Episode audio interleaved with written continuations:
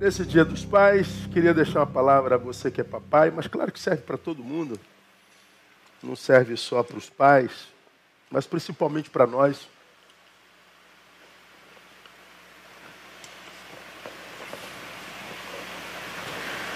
Cujo tema é esse aí, ó, pecados paternos, filhos sequelados. Eu me lembro que alguns anos atrás, depois dessa experiência vivida diante de um acontecido com menores de rua, eu ministrei sobre essa palavra, não essa palavra, mas sobre esse episódio que eu vou compartilhar com vocês aqui na nossa igreja, no, passado. Uh, alguém passava pelo centro da cidade e no centro da cidade do Rio de Janeiro tem muito. No Rio é chamado de trombadinha menores que fazem assalto, que roubam cordão, roubam bolsa, saem correndo. E o centro da cidade no, no, Rio de Janeiro é sinistrão mesmo. E eu me lembro que, numa oportunidade no centro do Rio, alguns meninos pequenos ah, tentaram roubar uma pessoa e roubaram essa pessoa e essa pessoa começou a gritar no centro do Rio, do Rio de Janeiro. Era uma pessoa com um pouco mais de idade. E as pessoas, para acalmar essa senhora que tinha sido roubada, se aproximaram dela, fica tranquila, vamos chamar a polícia, tal, calma. E essa mulher, depois do pânico, ela foi tomada por uma ira. E ela começou a espraguejar. Esses monstrinhos, esses vermes, esses capetas, e, e ainda chamam de menores, e, e, e, são contra a prisão de menores. Nossa, mas ela, ela botou a sua ira toda para fora, e acredito que a ira dela é, caiba, né? O problema é que quando a gente está irado, a gente produz irracionalmente, a gente vai falando tudo que, que fala, e às vezes fala a verdade, mas não fala a verdade certo. E porque fala a verdade errado, o erro fala mais alto do que a própria verdade. E ela estava espraguejando, e uma fala dela me chamou a atenção. Isso não é gente, isso é monstro, são monstrinhos. Esses monstrinhos têm que morrer. E naquela época se discutia muito abaixar o, o, o, a idade penal né, para 18 para 16, e até hoje isso não passou. Isso não é criança, isso é um monstro. Essa palavra, esses monstrinhos, ela ela ficou na minha mente interessante, né? E por que, que são monstrinhos? Porque fizeram mal a ela. Podem fazer mal a mim, pode fazer mal a você, pode fazer mal a qualquer pessoa. Mas imaginemos que elas sejam monstrinhos. Não são. Mas vamos imaginar que elas imaginar que elas sejam monstrinhos. Por serem monstrinhos, deixam de ser crianças por causa disso? Não. E se são monstrinhos e são crianças, a pergunta que eu fiz naquela ocasião foi: aonde é a fábrica de monstro? Aonde que esses monstrinhos são gerados? Eles nascem monstrinhos? Ou nascem bebês humanos, normais? Se são monstrinhos, quem os gerou? O que é o pai de um monstro? O que é a mãe de um monstro? Se são monstrinhos, quem os pariu? Quem o gerou? Se são monstrinhos, são algozes ou são vítimas? Ou será que são ambos? É um caso a se pensar, porque apontar é sempre muito fácil, né? Principalmente quando nós somos o, o vitimizado. É, apontar, acusar, xingar, humilhar, é, desmerecer, é muito fácil, basta ser um covardão, ah, basta ser um, um ser que não se enxerga e que não imprime sobre si culpa alguma de coisa alguma. É como a gente vive na sociedade hoje, né? A sociedade está isso, a sociedade está aquilo, está uma porcaria. Bom, é possível que esteja. Agora, você tem culpa em alguma coisa disso? Eu tenho culpa, nós temos culpa. Será que nós temos ainda a competência para fazer a tal da meia-culpa? Ao invés de só apontar erro, de ser um denuncista, será que nós somos é, é ainda competentes para admitir a nossa participação nisso? Eu acho que essa competência, ela já não existe mais na geração presente, é, mesmo naqueles de outras gerações que foram influenciadas por essa. Hoje o que a gente vive é denuncismo. Hoje a moda é acusar. Hoje a moda é xingar. Hoje a moda é apontar erro. Hoje a moda é mostrar o quanto o outro não presta. Mas quem acusa o outro de não prestar, presta de verdade? Quem acusa as crianças de monstrinhos, teria alguma culpa na formação dessas crianças? Aonde é a fábrica de monstros? Bom, é claro que eu e você sabemos a resposta, já. Seres humanos não nascem monstros, eles são transformados em monstros. Como disse Nelson Mandela, ninguém nasce odiando. Portanto, da mesma forma como nós aprendemos a odiar, nós podemos ensinar a amar. Nós nascemos iguaizinhos, seres humanos virgens na mente, no corpo e na alma. O que nos será enxertado a posteriori, a gente herda, sobretudo, da família. Então, muitas vezes, nós estamos preocupados com os efeitos do mundo dos, no, no, nos nossos filhos. E é uma preocupação constante e pertinente. Oh, meu Deus, que mundo nossos filhos herdarão? Essa preocupação qualquer pai e mãe tem. Mas uma outra preocupação que deveria nos acometer é, é não só na influência do mundo sobre nossos filhos, mas na influência dos nossos filhos sobre o mundo. A sociedade está perdida. Quem a levou à perdição? Aonde é a fábrica de monstros? Daí a ideia da gente refletir sobre esse tema: pecados paternos, filhos sequelados ou filhos monstrificados. Ah, o exemplo que eu vou tirar para a nossa meditação nessa noite vem da casa de Davi. Um homem que é tido na Bíblia como o homem segundo o coração de Deus. Já falei sobre Davi mil vezes, inclusive sobre a sua postura paternal. Mas eu queria traçar novos comentários, sempre novos ouvintes. Então vale a pena rever alguns conceitos da palavra e nessa oportunidade com relação aos pais. E vamos ver, irmãos, como que, mesmo sendo um homem segundo o coração de Deus, eu posso ser um homem que me traduzo num péssimo pai.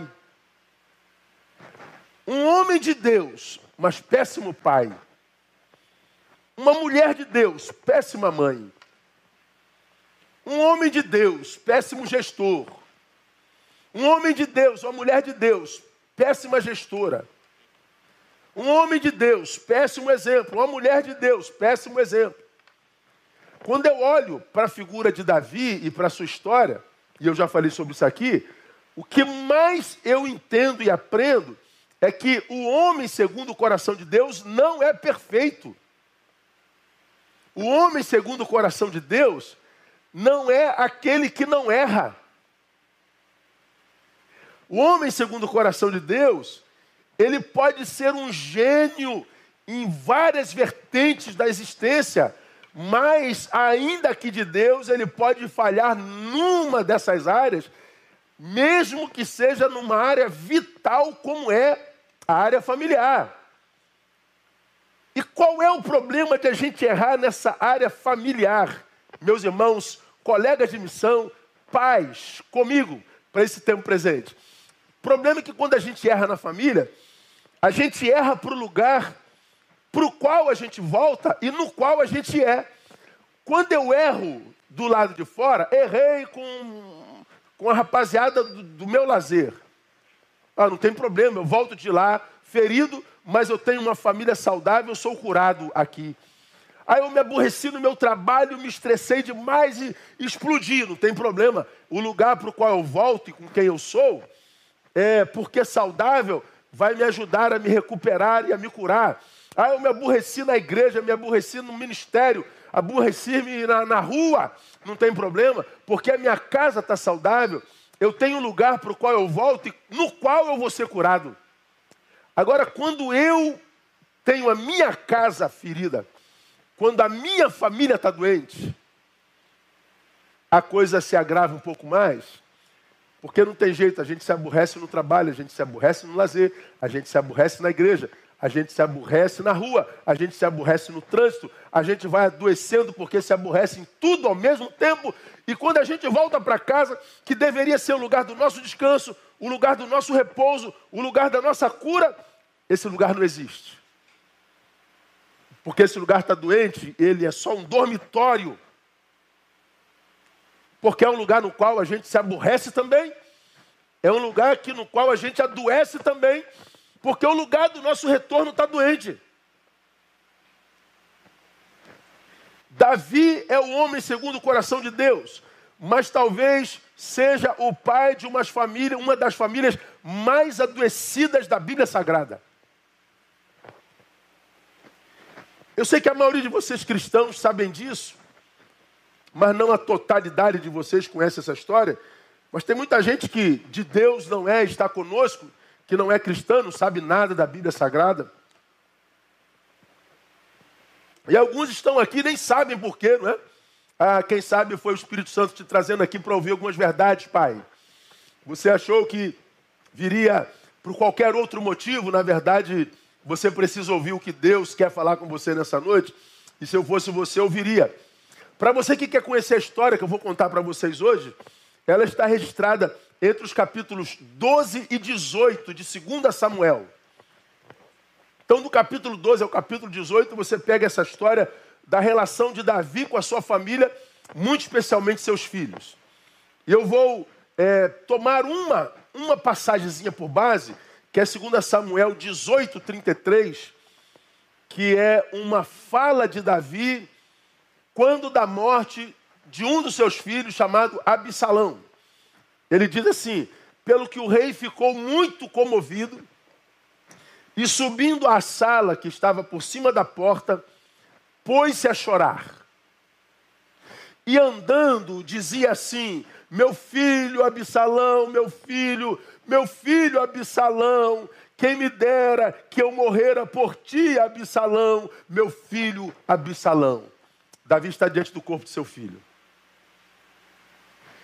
E o texto fala da angústia, da amargura, da comoção, da dor de Davi, que diante do seu filho, possivelmente com a mão na cabeça, meu filho Absalão, meu filho Absalão, quem me dera morrer no seu lugar, Absalão, meu filho Absalão. Davi estava amargando a morte de um filho e dizendo que gostaria de trocar de lugar com o filho que gostaria de ter morrido no lugar do filho. Mas vamos chegar até a morte de Absalão. Davi, ele tinha sete esposas. Não tente entender isso com a cabeça ocidental que você não entende. Ele tinha três filhos de esposas diferentes: Tamar, Aminon e esse, cuja morte ele chora, Absalão. Tamar era uma mulher lindíssima. Aminon, seu irmão, não da mesma mãe, se apaixona por Tamar de forma absolutamente adoecedora. Você vê lá no capítulo 13. Ele é tomado por uma por uma paixão que gerou um desejo sexual no menino que ele dizia que não conseguia controlar, ele estava obcecado. Quando eu li o texto que fala sobre a história de Absalão, no capítulo 13, me lembrei de uma definição de Leandro Carnal sobre paixão. Leandro Carnal diz que paixão é uma infecção temporária para a qual o tempo é o remédio. Paixão é uma infecção temporária. Infecção é doença. E qual o remédio para essa infecção? O tempo. A paixão, da mesma forma como ela vem intensa, ela some. O tempo é o remédio. Bom, Absalão, a Aminon, estava tomada por essa paixão, tomado por essa paixão por Tamar. E ele fica obcecado, ele queria possuir Tamar. Ele tem um amigo chamado Jonadab, ele conta dessa paixão. E aí eles têm uma ideia: pô, por que, você não pede seu pai para mandar Tamar lhe fazer uma visita? Finja que está doente, acamado. E Tamar cozinha muito bem, principalmente bolos. Fala com teu pai para ela vir fazer um bolo para você, porque você está doente. Quando a gente está doente, a gente tem algumas regalias, né? Por isso muita gente se faz de doente hoje, porque a doença traz bônus. Aminon se fez de doente, Tamar veio fazer um bolo para o irmão dela. E quando ela faz o bolo, entra no quarto para dar o bolo para o irmão, o irmão a estupra. Tamar pede, pelo amor de Deus, para ele não fazer isso.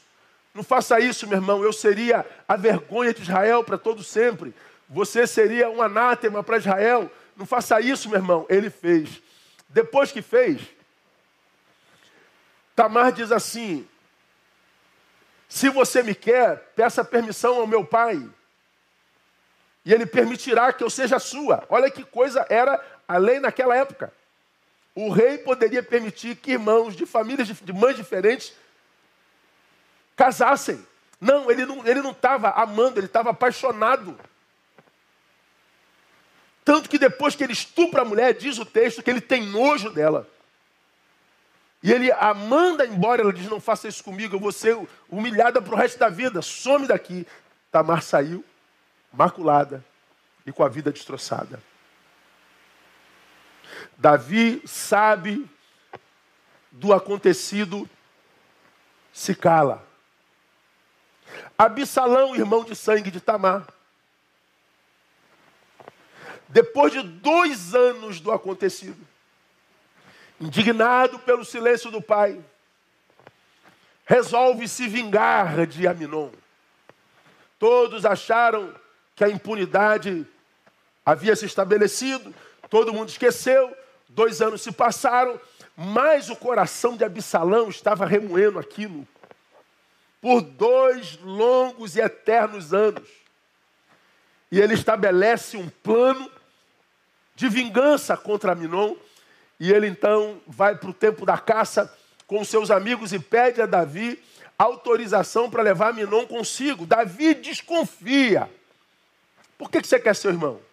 Na verdade, pediu o irmão e todos os amigos dele. Aí Davi pergunta, mas por que todos os amigos? Não, se não dá todos os amigos, porque eles estão trabalhando, pelo menos meu irmão, porque ele queria o irmão. Bom, Aminon vai com Davi, com, com Absalão. E o que, que acontece? Eles iam caçar. O que Davi e Aminon não sabia é que a caça era o irmão. E Absalão com seus servos matam Aminon. Como você já me ouviu falar aqui, o homem, segundo o coração de Deus, tem em casa uma filha estuprada, um filho estuprador, um filho assassinado e um filho assassino. Absalão, ele, depois de matar Aminon, suscita a ira em Davi, e ele foge para a casa do seu avô, Talmai, que era pai de uma das sete esposas de Davi, que não era a principal. Talmai, que não gostava de Davi, enche o coração de Absalão, e Absalão vai pelas beiras do reino diz o texto, roubando o coração de seus súditos. Ele vai minando o reinado de seu pai. Como acontece em muitas igrejas, alguns obreiros vão minando o coração de alguns líderes contra o pastor presidente para abrir uma nova congregação. Absalão foi roubando o coração do rei, do, dos súditos de Davi, de modo que consegue êxito e ele faz um levante no reino, toma o reino de seu pai Davi. Davi tem que fugir para salvar a sua vida. Depois de algum tempo, Davi volta, estou encurtando a história, tá? Toma o reino de Absalão de novo, Absalão foge. A história diz, já lá pelo capítulo 15, capítulo 16, que ele está em fuga no seu cavalo, era muito cabeludo. Ele passa embaixo de uma árvore frondosa o, ele se abaixa para passar embaixo de um galho, mas o seu cabelo esvoaçante agarra no galho, o cavalo passa ele fica pendurado. O general de Davi, que tinha ordem para trazer o menino vivo, odiava tanto o menino por causa do que ele fez com Aminon e com seu pai, que ele atravessa ali a espada. E ele mata o filho de Davi. Davi então tem uma filha estuprada, um filho estuprador, um filho assassinado um filho assassino, um filho que lhe fez um levante e outro filho assassinado. Que família é essa, irmão? É a família do homem segundo o coração de Deus. Eu e você poderíamos olhar para Tamar, ou melhor, para Minon, e dizer: é um monstro. Um irmão que estupra uma irmã é um monstro. Um irmão que mata outro irmão é um monstro. Onde é a fábrica desse monstro? A fábrica de monstro é a casa do homem segundo o coração de Deus. É a casa de Davi. Quem formou esse monstro? Davi. O homem segundo o coração de Deus. Aí eu pergunto, eu posso, como Neil, perder minhas filhas? Se Davi, que é o homem exemplo para Deus, teve a família que ele teve, imagina eu. Imagina você, imagina qualquer um de nós. Qualquer um de nós é capaz de gerar monstrinhos. Qualquer um de nós é capaz de gerar gente que será vergonha para nós, que será tristeza para nós, que será desgraça para nós. Pecados paternos, filhos sequelados. Eu queria compartilhar com vocês, irmãos, nessa oportunidade, os pecados que eu encontro na vida de Davi, que fez da sua casa o que foi a sua casa. Pecados no pai Davi, que fez dos seus filhos o que eram seus filhos. E que, se cometidos por mim, por você, pai, podem sequelar os nossos filhos, sim. E muitas vezes de forma irreparável. Que pecados são esses? Primeiro, o pecado da omissão. Omissão. Davi foi um homem de Deus, mas foi um pai absolutamente omisso. Primeiro, Aminon estupra Tamar que, que Davi faz? Nada. Ele se cala. Ele se omite. 2 Samuel 13, 21. Esse texto eu não mandei para aí, painel, desculpa. Esse e o próximo. O 13, 37. O 13, 21 diz: Quando o rei Davi ouviu todas estas coisas, que coisas? De que o seu filho havia estuprado a irmã quando Davi ouviu estas coisas, muito se lhe acendeu a ira. O texto bíblico diz que Davi foi tomado por uma ira, por uma indignação, por uma raiva, imaginando como que meu filho foi capaz de fazer isso com a própria irmã.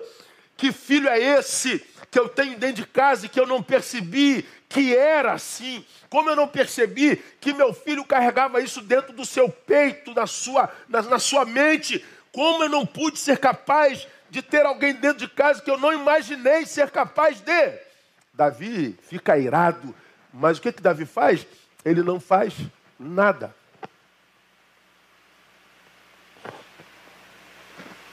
Davi se ira. Davi não toma postura nenhuma. Ele se indigna publicamente, ele fica irado publicamente, como quem diz: Eu não, sou, não estou de acordo com o que meu filho fez, eu não estou de acordo com essa trama maligna, maldita, eu não posso aceitar uma coisa dessa, mas o seu silêncio, a sua omissão, autenticou o comportamento de Aminon.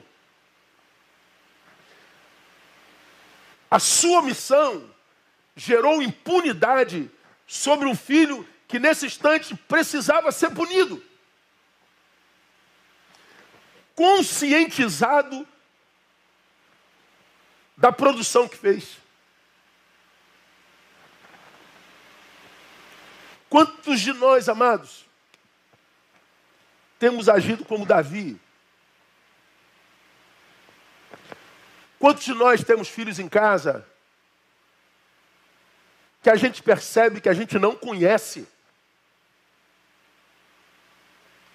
Que a gente percebe com comportamentos, falas, caráter, que não foram ensinados por nós.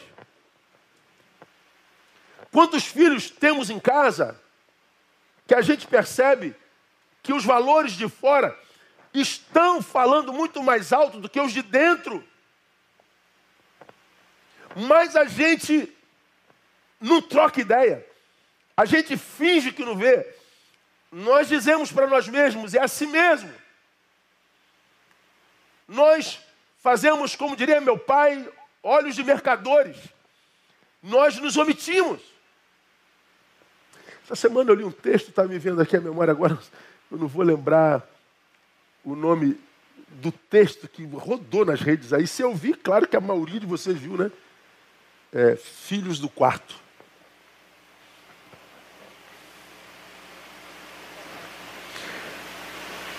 Os filhos do quarto. É isso mesmo? Olha esse texto. Antes perdíamos filhos nos rios nos matos, nos mares. Hoje temos perdido eles dentro do quarto. Quando brincavam nos quintais, ouvíamos suas vozes, escutávamos suas fantasias. Quando brincávamos no quintal, nós os escutávamos. E ao ouvi-los, mesmo à distância, sabíamos o que se passava em suas mentes. Quando entravam em casa, não existia uma TV em cada quarto nem dispositivos eletrônicos em suas mãos. Hoje não escutamos suas vozes, não ouvimos seus pensamentos e fantasias.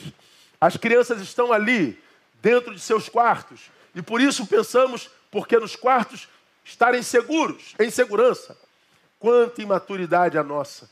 Agora ficam com seus fones de ouvido, trancados em seus mundos, construindo seus saberes sem que saibamos o que é perdem literalmente a vida, ainda vivos em corpos, mas mortos em seus relacionamentos com seus pais, fechados no mundo global de tanta informação e estímulos de modismos passageiros que em nada contribuem para a formação de crianças seguras e fortes para tomarem decisões moralmente corretas e de acordo com seus valores familiares.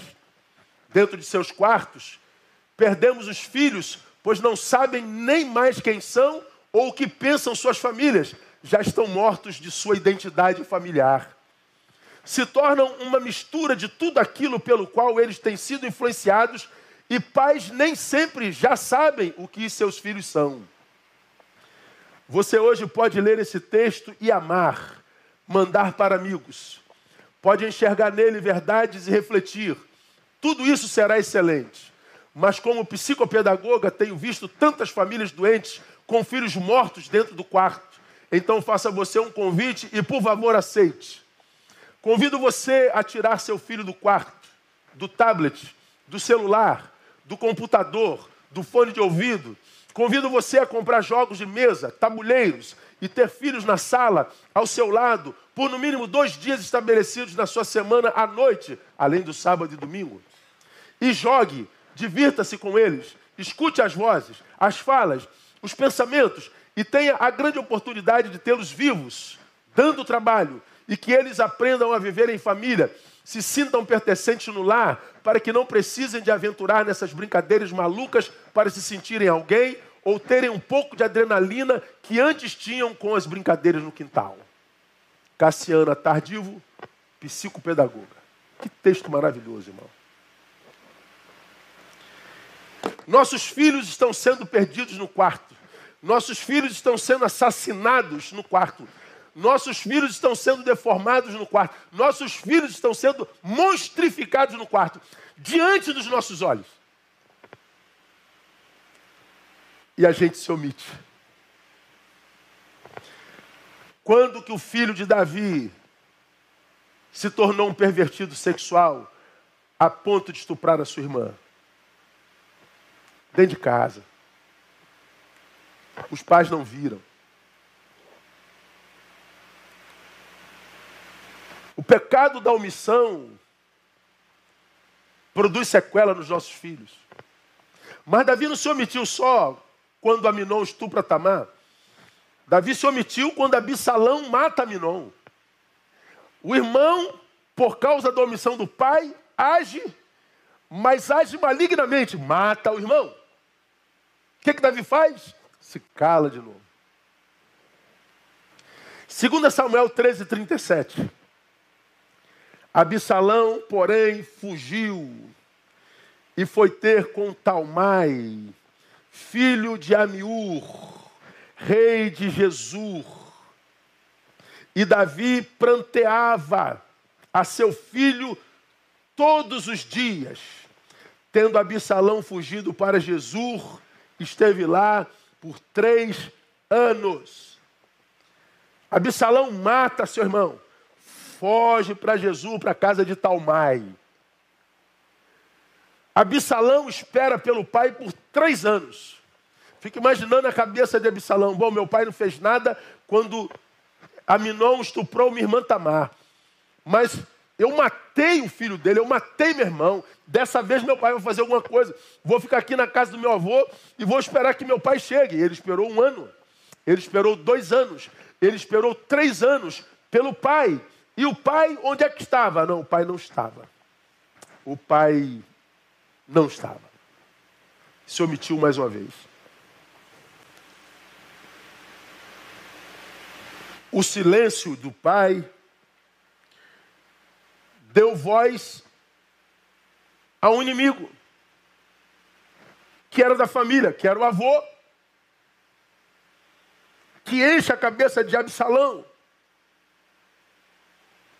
que desconstrói Davi no coração de Absalão. Esse homem segundo o coração de Deus, meu neto, não é isso tudo não. Sim, está aí na história, você cresceu vendo teu pai sendo usado por Deus. Não há como negar que Deus usou teu pai. Mas teu pai é isso tudo para Deus, mas para você não, você está vendo, meu filho? E Talmai, como qualquer maledicente, como você já aprendeu, o maledicente é um assassino. Ele assassina Davi no coração de seu filho. E se você quer saber, irmão, para mim, a maledicência tem sido, e o maledicente tem sido o grande assassino de nossos filhos. Quantos nossos filhos veem seus pais sendo mortos no seu coração por causa de falsas amizades. Quantos de nós, pais, estamos sendo assassinados no coração dos nossos filhos por causa da nossa fé?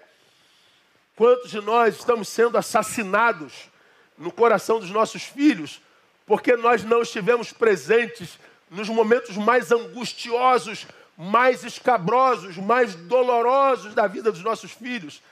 Quantos inimigos nossos circundam nossos filhos? Inimigos que nós nem sabemos que temos. Inimigos que nós nem imaginamos que inimigos são. É aquela gente que sofre com a tua prosperidade. É aquela gente que sofre com a tua família. É aquela gente que sofre com a tua intimidade com Deus. É aquela gente que sofre com o amor que você detém das pessoas.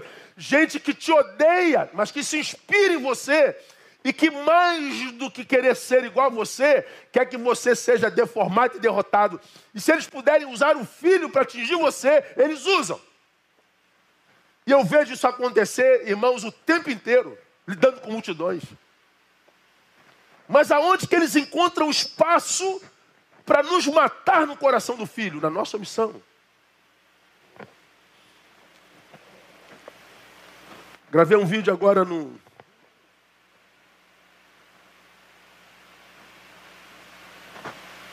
Esqueci o nome. Stories. Agora à tarde, e enquanto eu estava pregando, os meninos que mexem na minha rede publicaram. Só vi depois. Eu contei duas histórias que eu já contei aqui do, no templo. Uma após um culto Dia dos Pais, uma criança me esperava na porta do gabinete, tocado pela palavra que eu preguei, e ele falou: Pastor, eu amo meu pai, eu amo meu pai, eu amo meu pai, eu, eu morreria pelo meu pai, mas eu não quero ser igual a ele nem um dia na minha vida. Um filho que ama, mas não admira. Um filho que ama, mas não aprova postura. Um filho que ama, mas não quer ser igual. E eu falei da minha experiência, cujo sonho, na idade desse menino, era querer conhecer o Deus de meu pai a relação de meu pai com Deus era tão, tão impactante para nós filhos, que nós imaginávamos, poxa, o Deus desse meu pai deve ser algo maravilhoso, porque a reverência com a qual ele lida com esse Deus, com as coisas desse Deus, a, o amor que ele, que, ele, que ele lida com esse Deus, meu Deus, eu quero conhecer esse Deus. Meu pai era uma referência que eu queria imitar. Eu e meus irmãos, dos quais eu sou caçula de cinco, nós queríamos ser pai igual meu pai. Nós queremos ser marido igual ao meu pai. Porque meu pai era alguém amado a quem a gente queria imitar e ser igual. Que tipo de pai é você?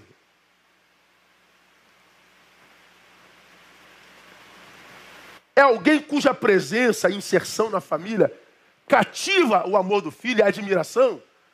Ou você é aquele pai ausente, egoísta, individualista, hedonista, tudo que é ista no mundo, e que relega a tua família, a criação do teu filho para terceiros, que é amado pelo filho, mas não admirado.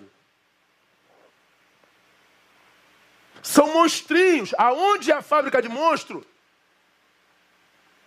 Quem transformou aquela criança no monstro? Omissão paterna faz isso.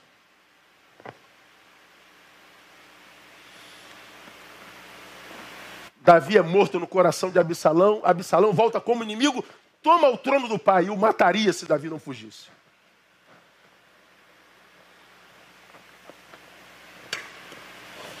Está no trono por um tempo. Davi reúne seus exércitos, a sua tropa e toma o trono de novo. E Absalão foge. Mas quem vai atrás de Absalão não é Davi, de novo. Davi não falou assim, não, agora quem vai resolver isso sou eu, não é possível. Eu já me omiti demais, que, é, é, quem quer fazer bem feito, faz ele mesmo. Eu vou atrás do meu filho. Não, ele manda o general. Não toque no meu filho, viu, general? Quero o vivo aqui. Só que aquele general já estava por aqui com Absalão com aquilo que Absalão tinha se tornado por causa de Davi. E ele mata Absalão.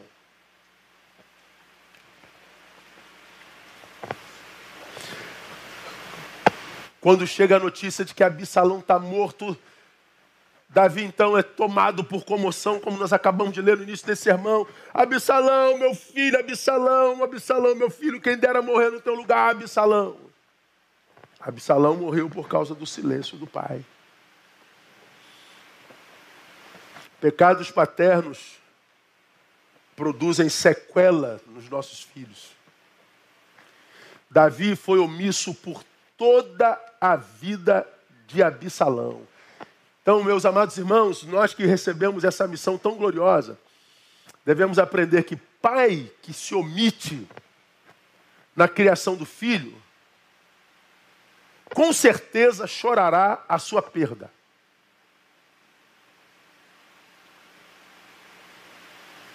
perda para a morte física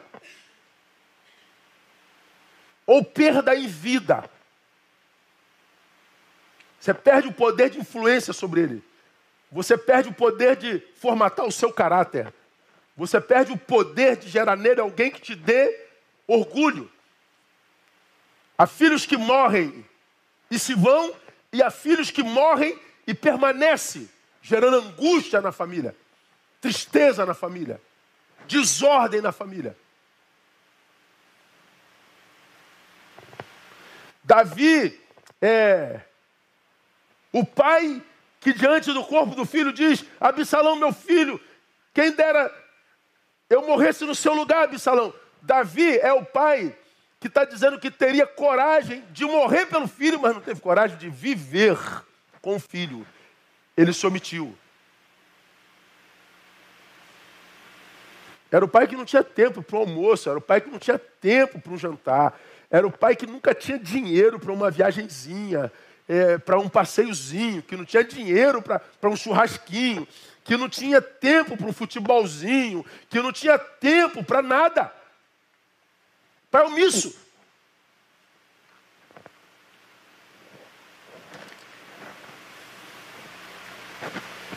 Então, nesse dia dos pais, irmãos, uma vez que,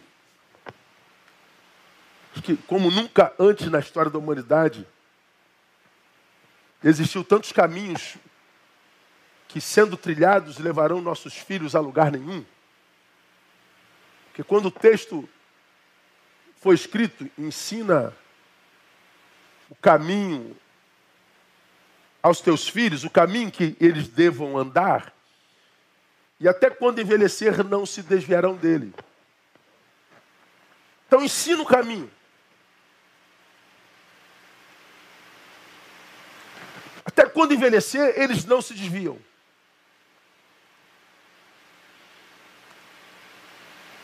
Há um caminho a ser trilhado.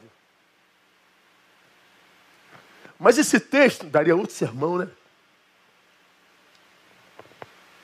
Ensina a criança o caminho.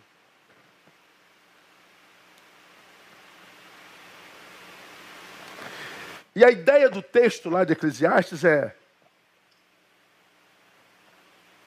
andar com o filho no caminho que quer ensinar. Então, não é ensinar só o caminho, mas no caminho. É presença paterna. Não é de longe dizer o caminho é aquele lá, o filho, aquele lá, ó. ó. Não, isso aqui é ensinar qual o caminho. Mas o texto diz: ensina o caminho no caminho. Que o teu filho no caminho tenha em você uma referência que ele pode comparar quando aqueles no caminho tentarem desvirtuá-lo.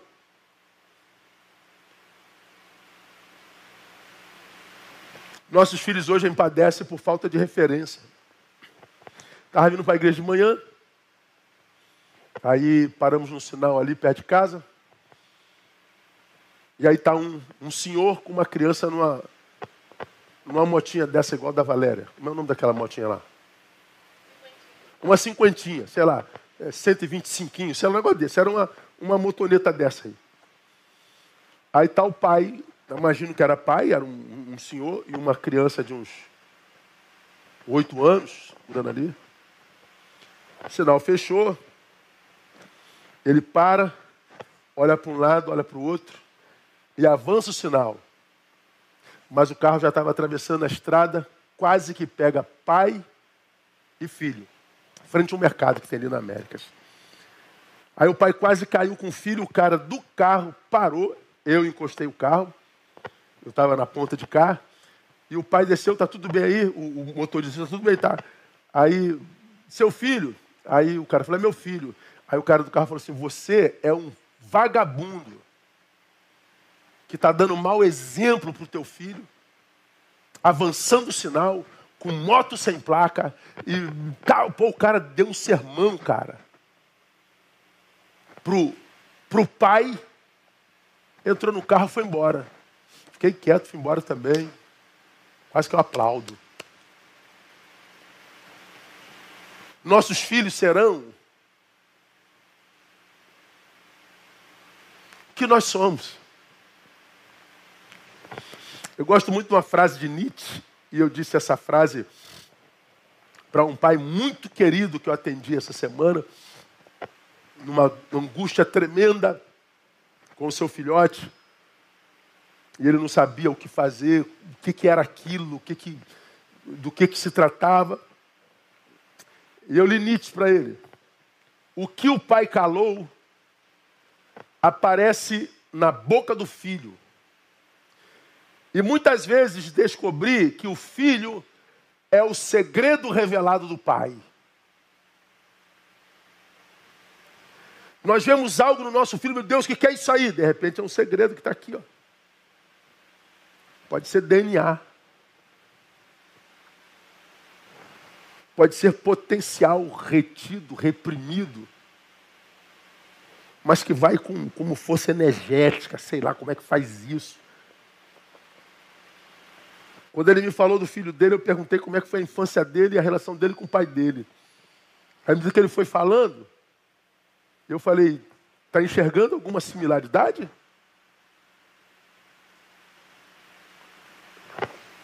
Falei, caramba, eu fui pontuando a similaridade. Eu falei, esse filho que pode estar te dando muito trabalho com essa pouca idade, pode ser o filho que Deus te deu para te tratar.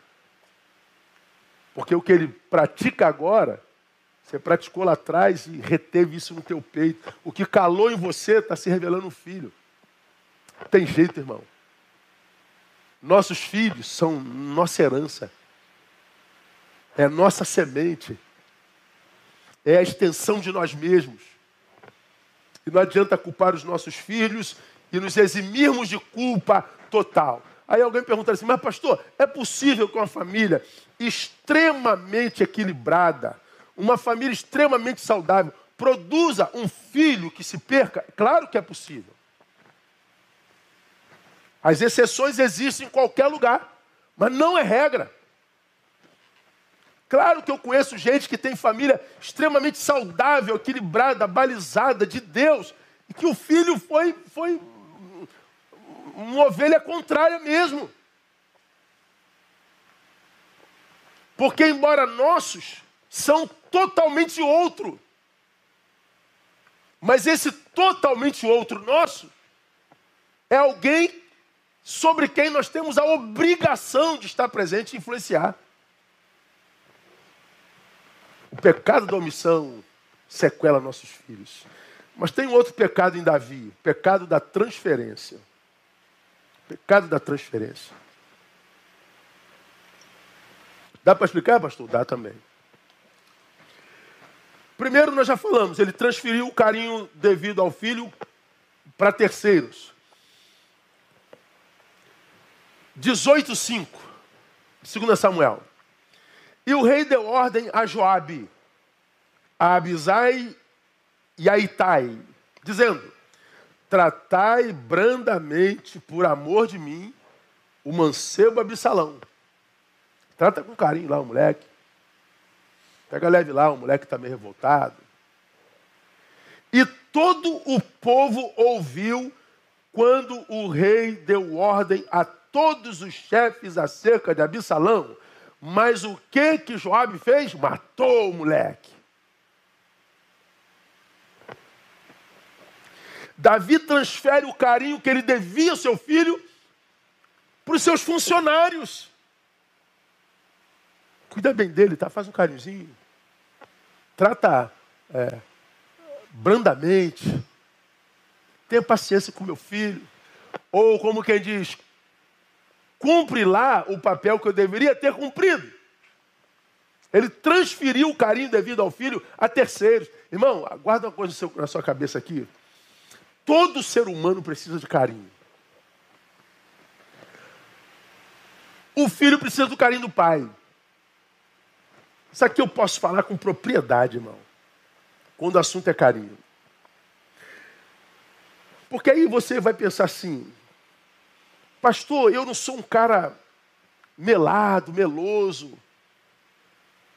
que denga, que passa a mão, beijoqueiro. Eu não sou assim. Eu não sou esse pai melado. Eu não sou esse pai babão. Eu não sou esse pai beijoqueiro. Eu não sou esse pai que fica passando a mão na cabeça da cria o tempo todo. Andréia é.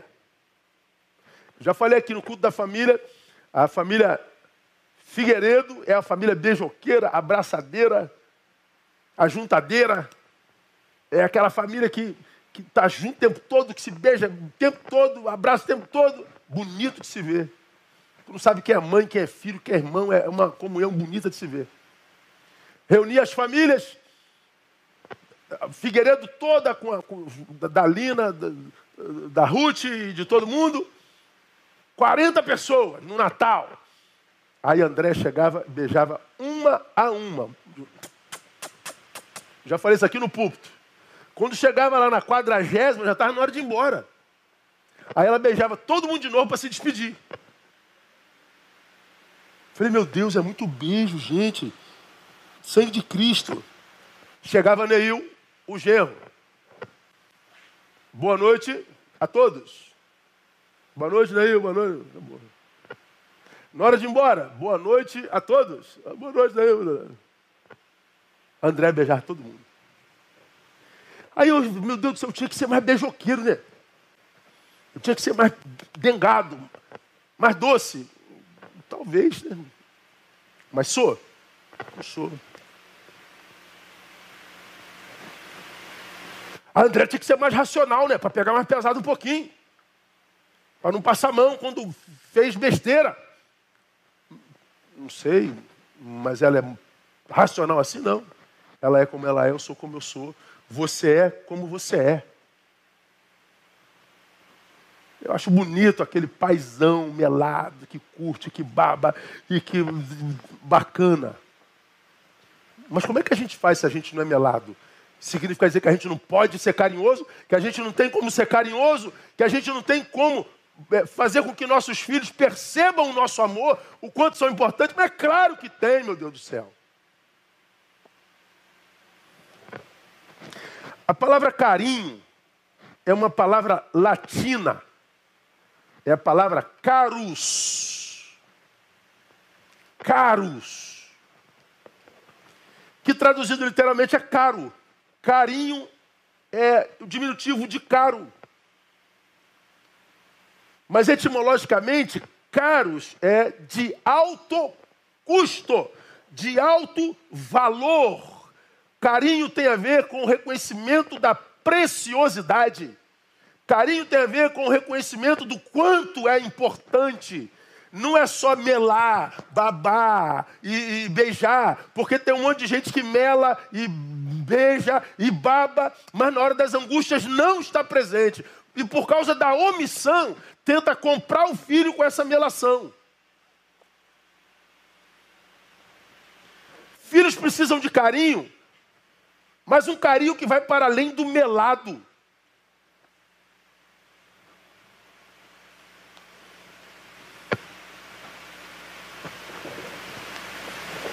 Carinho não precisa ser só melação. Tem gente que é melado por natureza, mas tem gente que não é. O carinho, ele pode ser feito sobretudo com os teus exemplos, irmãos. Você quer dar o melhor carinho para o teu filho?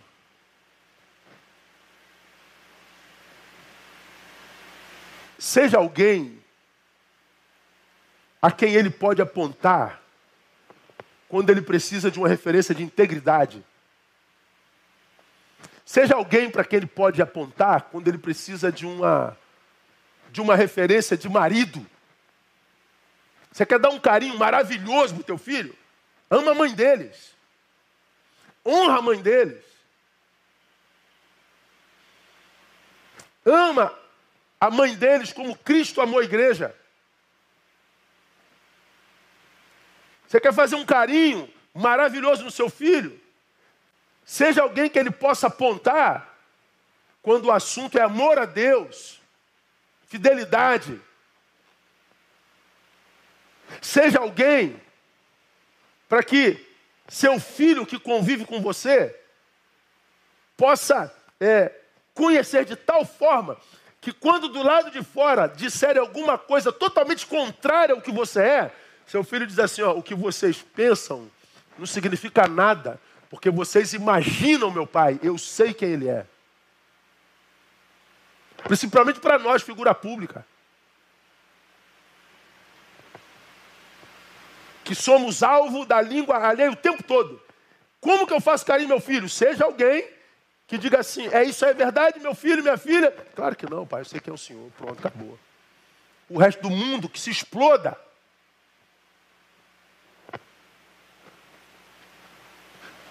Seja carinho com a sua presença. Seja alguém em quem teus filhos se sintam seguro. Seja alguém para quem os filhos olhando, veja alguém responsável, alguém de caráter, alguém que tenha domínio próprio. Seja alguém que não precisa nem ser melado o tempo todo, mas que deixe absolutamente claro que a porta para ele sempre está aberta. Que você é acessível. Me lembro uma vez, Tamara Pequeno tinha uma reunião séria, grave no gabinete de liderança. E o bicho estava pegando. Tamara mete a mão na porta e entra. Todo mundo olha. E Tamara passa no meio dos, dos, dos homens e pula no meu colo. O que foi, filha? Nada, pai, só vim lhe dar um beijo. Ah, filha, tá bom. Aí ela continuou. A reunião estava pegando fogo, né, cara? E no fundo a gente está assim, meu Deus, ô oh, Jesus. Ah, né, filha, vai embora, vai. Vai embora que a gente está fazendo alguma coisa séria aqui. E você acha que entrar na sala e dar um beijo no pai não é coisa séria para o filho? Você acha que passar no meio dos coronéis e sentar no colo do general e dizer assim, ó, meu pai, não é importante para ele, não? Você acha que não é importante seu filho perceber que você cancela qualquer agenda para estar acessível ao beijo dela? E ela deu outro beijo e foi embora. Onde é que nós estávamos mesmo? Bora, quem não tem isso com o filho fala assim, pô, numa reunião tão séria dessa, para a reunião para uma besteira dessa. Pois é, cada um é pai de uma forma, né? Cada um tem num filho o filho que representa o seu caráter e a sua intencionalidade, seus afetos. Eu falei que a Andréia é da família Figueiredo, eu sou da família Barreto. A família Barreto é a coisa mais esquisita do mundo. Nós somos cinco irmãos. Meu pai era mais calado do que eu. Você que não me conhece, me vê de longe, não sabe o quanto eu sou calado, o quanto eu sou subjetivo, introspectivo. Eu não falo. Eu sou o homem mais silente que eu conheço no planeta. A minha natureza, e eu amo ser como eu sou, você quer saber? Então, ah, eu não me exponho, eu não. Eu sou, sou, eu sou endo. Eu sou endógeno, sou exógeno. Meu pai era o dobro. meu pai, meu pai chegava em casa por volta das 19 horas do trabalho, saía às 5, chegava às 19, 18 30 às 8 horas em ponto, minha mãe botava a comida na mesa, era uma família patriarcal. Do que nós temos orgulho, tá? Orgulho do pai que eu tive, da mãe que eu tive. Minha mãe foi dona de casa. Nunca vi uma mulher tão feliz, nunca vi uma mulher tão realizada. Então não me venha com a sua pós-modernidade me dizer que minha mãe não era feliz, ou a minha esposa, porque ah, você não tem esse poder em mim.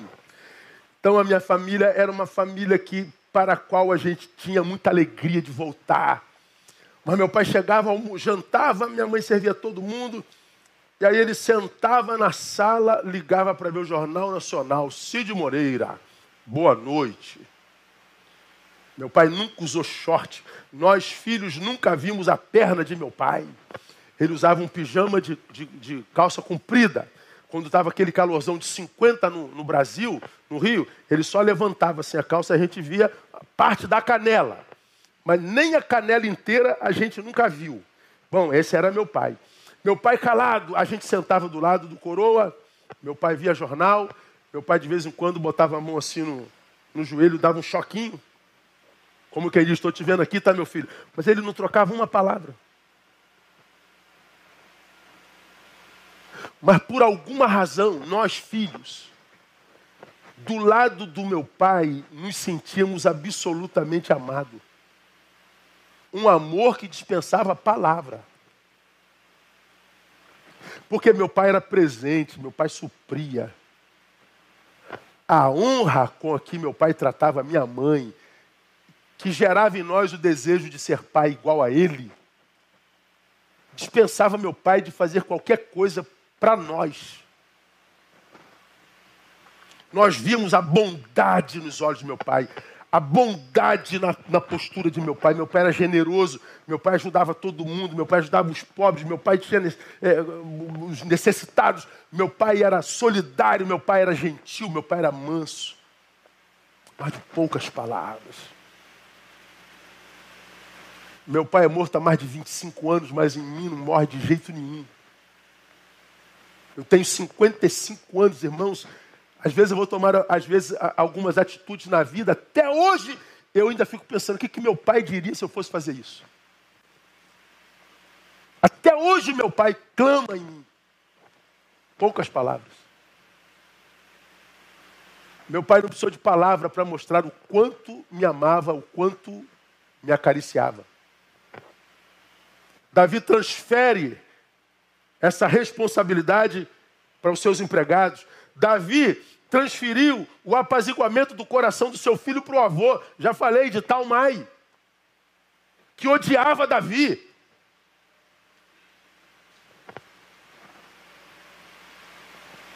Meu irmão estupra minha irmã. E o ódio cresce em mim para o meu irmão. Esse ódio é amplificado por causa da impunidade perpetrada pelo meu pai, o silêncio do meu pai me, me fez odiar mais ainda, não só a Minon, mas a meu próprio pai. E eu vou para casa do meu avô. Davi fala assim: não vou aparecer, não, porque o avô, casa de avô é céu, né, irmão? Casa de avô é melhor do que pai. Avô é pai duas vezes. Então, Talmai vai apaziguar o coração do meu filho. Palmai, Talmai vai, vai, vai trazer paz para o coração do meu filho. Talmai vai devolver meu filho curado. Não, filho veio pior. Meu irmão, não transfira a responsabilidade de apaziguar o coração do teu filho para ninguém, não. Tem coisas que só nós podemos fazer. São intransferíveis. E mais, transferiu a necessidade de repreensão do filho para terceiros. No capítulo 13, verso 21, ele tinha que ter repreendido seu filho, não fez. Quando o rei Davi ouviu todas estas coisas, muito se lhe acendeu a ira é, do estupro de Tamar. Diz que ele ficou irado, indignou-se mas não agiu. Se omitiu. Não disciplinou. Não fez nada. A gente fica perguntando assim, né? Pô, como é que Davi, pastor, o homem segundo o coração de Deus, agiu com tanta omissão, com tanta transferência? Meu Deus, problemas absolutamente graves não sei, talvez Davi fosse um homem muito ocupado, ele era rei de Israel. Pais ocupados do lado de fora transferem responsabilidades intransferíveis do lado de dentro.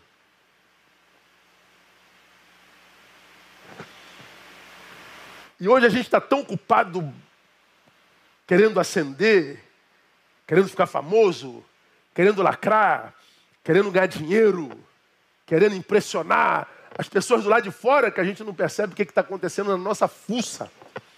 A gente não percebe o que está acontecendo do nosso lado. Nossos filhos estão se perdendo dentro do quarto. A gente não sabe de nada do que está acontecendo.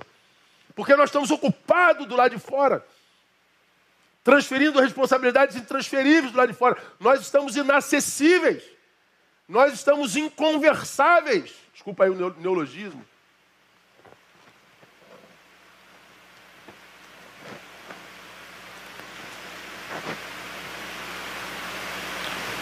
Temos uma geração de filhos órfãos de pais vivos. É triste quando os pais estão ausentes porque ausentes mesmos, morreram. O pai ausente, ausente, já é ruim, mas o pai ausente presente, que é o pai indiferente, é o pai transferente, é o pai omisso, ele está lá, mas a gente não pode contar com ele. geralmente aparecem para culpar a mãe. Você que não educou direito, você que fez, você, você a gente acha que o nosso papel é só botar dinheiro. Aliás, nem isso a gente pode alegar mais, porque houve um tempo que nós sustentávamos a casa, hoje já mudou tudo. É dividido. Que tipo de pai tem sido você? Que tipo de pai temos sido nós? Vamos terminar? Pecado da omissão, pecado da transferência e, por último, o pecado da falta de exemplo.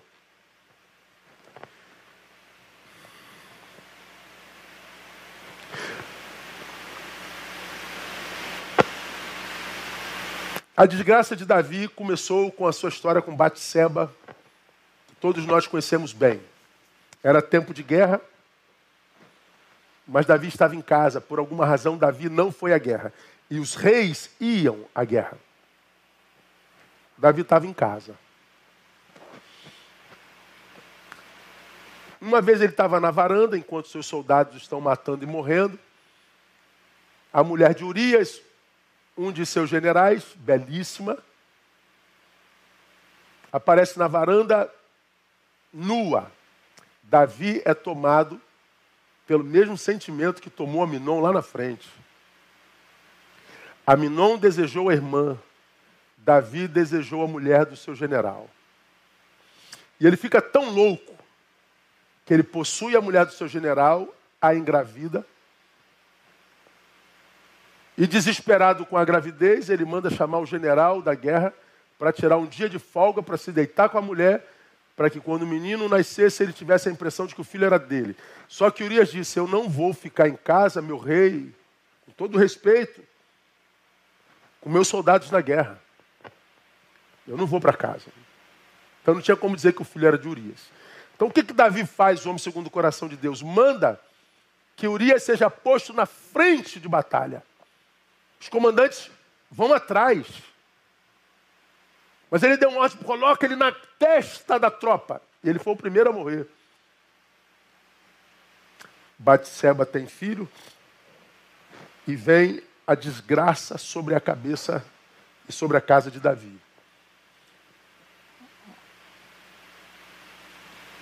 Como que essa desgraça vem? Capítulo 12, de 1 a 11. O Senhor, pois, enviou Natã a Davi e entrando ele a ter com Davi, disse-lhe: Havia numa cidade, meu rei, dois homens, um rico e o outro pobre. O rico tinha rebanhos e manadas em grande número, mas o pobre não tinha coisa alguma, senão uma pequena cordeira que comprara e criara. Ela crescera em companhia dele e de seus filhos, do seu bocado comia, do seu copo bebia e dormia em seu regaço, e ele a tinha como filha. Chegou um viajante à casa do rico, e este, não querendo tomar uma das suas ovelhas e do seu, seu gado para guisar para o viajante que viera a ele, tomou a cordeira do pobre e a preparou para o seu hóspede. Então a ira de Davi se acendeu em grande maneira contra aquele homem, disse a Natã: Vive o Senhor, que digno de morte é o homem que fez isso. Pela cordeira restituirá o quádruplo, porque fez tal coisa e não teve compaixão. Então disse Natã Davi: Esse homem és tu.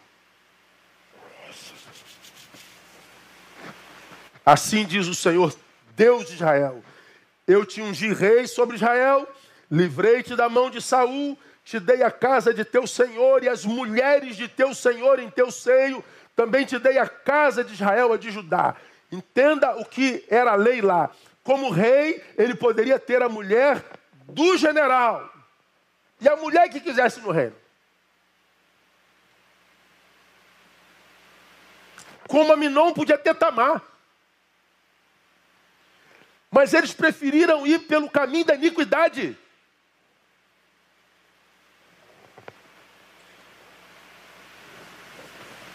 Também te dei a casa de Israel e de Judá. E se isso fosse pouco, te acrescentaria outro tanto. Então você podia ter quem você quisesse. E se não fosse suficiente, eu te dava mais. Como quem diz, teu filho Salomão teve mil mulheres. E só acabou com a vida dele. porque desprezaste a palavra do Senhor, fazendo mal diante de seus olhos, a Urias, o Eteu, mataste a espada, e a sua mulher tomaste para ser tua mulher. Sim, a ele mataste com a espada dos Amonitas. Agora, pois, a espada, olha a maldição de Davi, jamais se apartará da tua casa. Porquanto me desprezaste, tomaste a mulher de Urias, o Eteu, para ser sua mulher. Assim diz o Senhor: Eis que suscitarei da tua própria casa o mal sobre ti, e tomarei das tuas mulheres perante os teus olhos, e as darei a teu próximo, o qual se deitará com as tuas mulheres à luz do sol. A Bíblia diz que por causa do pecado, ou da falta de exemplo de Davi, a espada nunca mais se afastou da casa dele, nunca mais houve paz na casa dele. E as mulheres de Davi foram aviltadas, inclusive a filha. Nós pecamos quando nossos filhos, quando a gente não pode ser exemplo de nada. Eu amo meu pai, pastor, eu amo meu pai, mas não quero ser como ele nem um instante da minha vida. Eu amo meu pai, mas meu pai não é exemplo. Por causa do mau exemplo do pai, os filhos de Davi Todos se perderam. Por quê? Porque filhos precisam ver no pai o seu maior exemplo, o seu maior referencial. Ainda mais no mundo como esse, irmão, que, que Deus me livre guarde.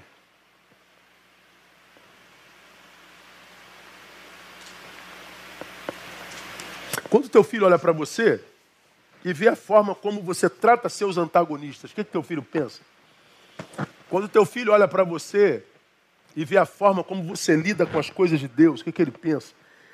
Quando, quando seu filho olha para você e vê a forma como você lida com dinheiro, o que, que seu filho pensa? O que, que seu filho pensa?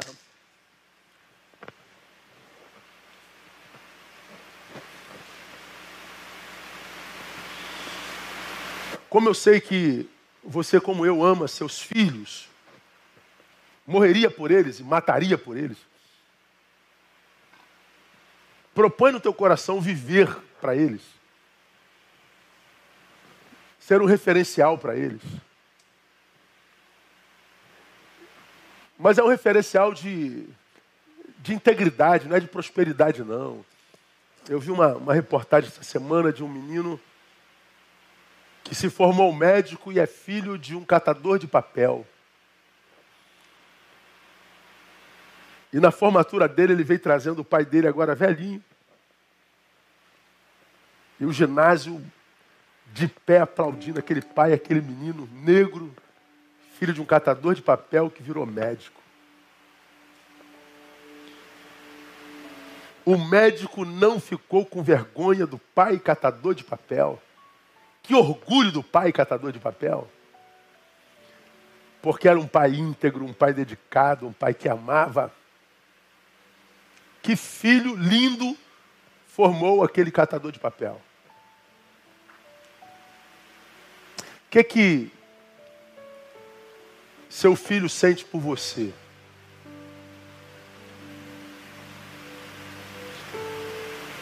Quando seu filho olha para você, ele pensa no quê?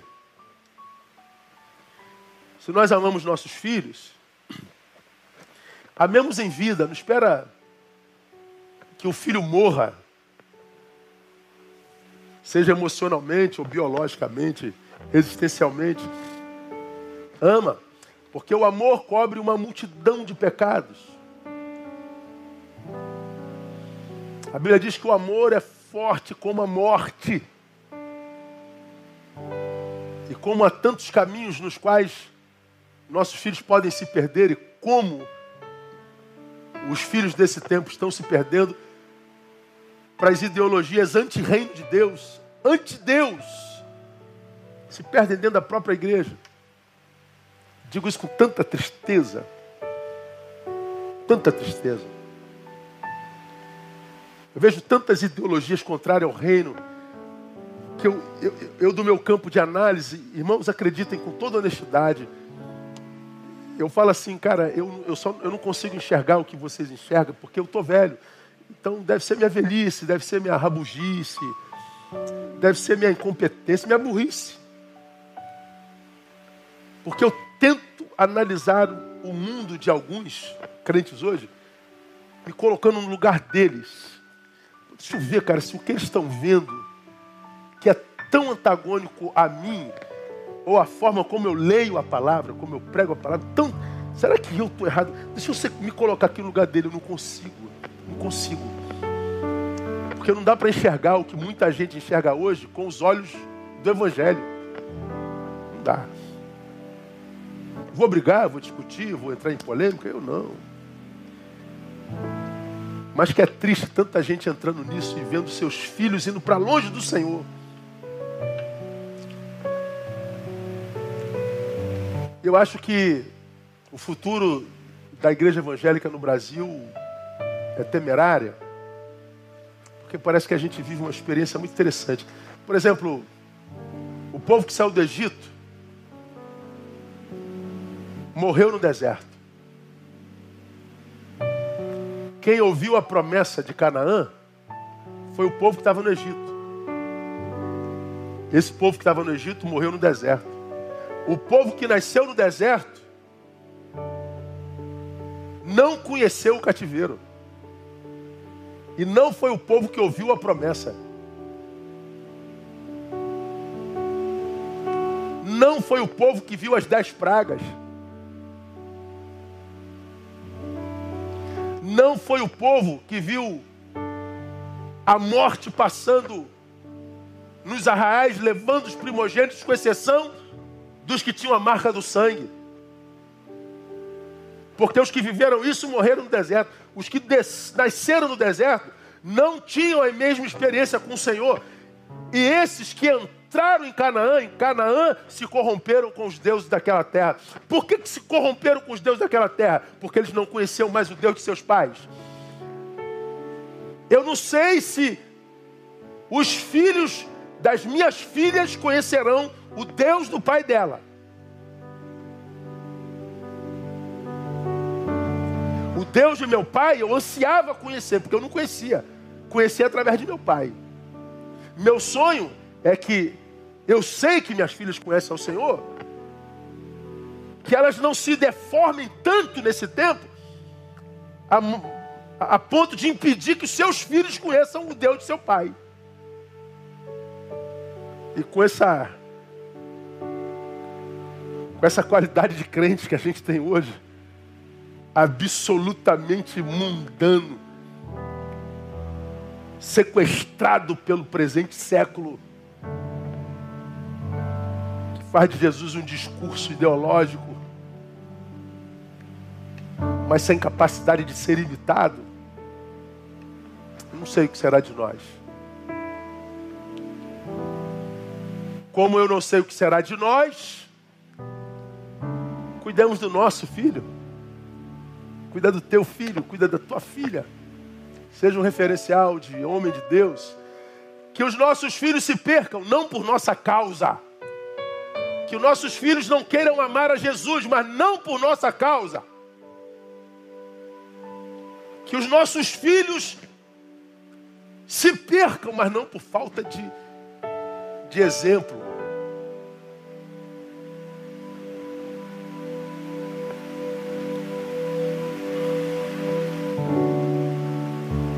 Deus nos tenha Deus tenha misericórdia de nós, que Deus nos abençoe, que Deus nos dê a graça de termos filhos dos quais a gente venha se orgulhar muito.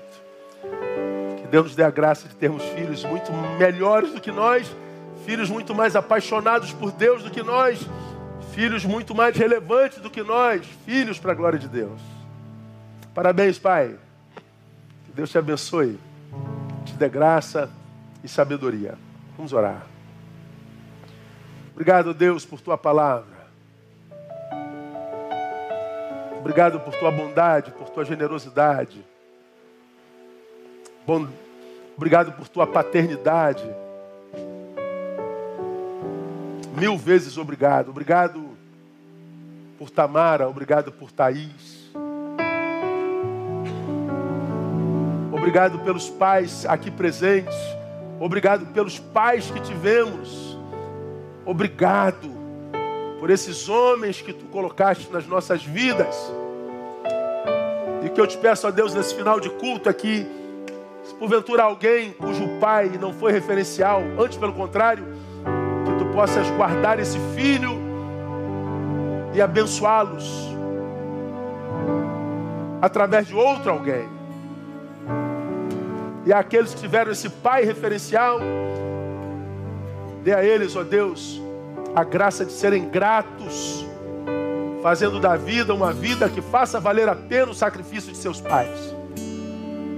Que a graça bendita de Jesus, o Filho, o amor de Deus, o Pai, e as consolações do Divino Espírito repousem sobre a vida de cada um de vós, também por igual com todo Israel de Deus espalhados pela face da terra desde agora e para sempre e sempre. Amém e amém. Boa semana, minha igreja. Deus abençoe. Até a próxima. Vamos sair cantando. Não existe nada melhor do que ser amigo de Deus. E é uma glória para os nossos filhos quando nossos filhos têm pais que são amigos de Deus. Boa semana a todos.